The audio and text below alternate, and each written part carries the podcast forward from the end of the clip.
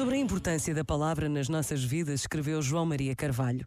Começámos a desejar, na pressa dos encontros, palavras bem delimitadas, bem definidas, como se a vida fosse delimitada e definida.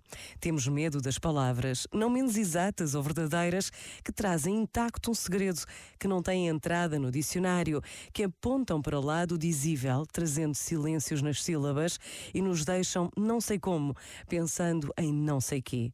Talvez seja isto que faz do mundo mundo um lugar desencantado e seja tão fácil ver na árvore, no diamante, no riacho, materiais que controlamos e entendemos. Julgamos que na nossa palavra séria, bem comportada, prendemos e conseguimos o sentido das coisas. Ilusão das ilusões. As palavras não são instrumentos, nem ferramentas de comunicação prontas a usar de natureza descartável permitem-nos dizer uma outra verdade, capaz de falar a vida que nos atravessa, suave e violenta.